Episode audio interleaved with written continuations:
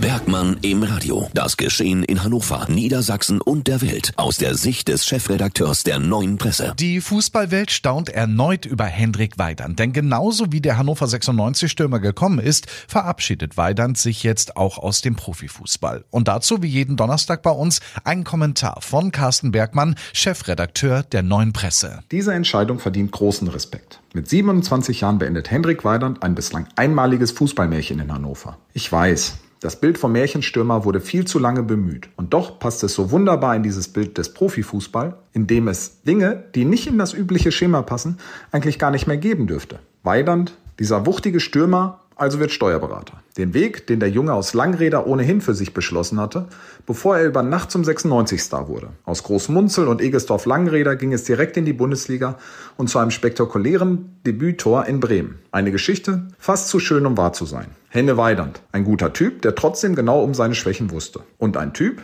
der das Heft des Handelns selber in der Hand behalten will. Und genau deswegen folgt nun diese Entscheidung. Er will kein Durchrumpeln durch die dritte Liga. Er schafft sich neue Perspektiven. Und das ist mindestens ebenso ungewöhnlich für dieses übertourte Profibusiness, wie das Märchen seinerzeit begonnen hat. Viel Erfolg auf diesem Weg. Radio 21. Bergmann im Radio. Das Geschehen in Hannover, Niedersachsen und der Welt aus der Sicht des Chefredakteurs der Neuen Presse.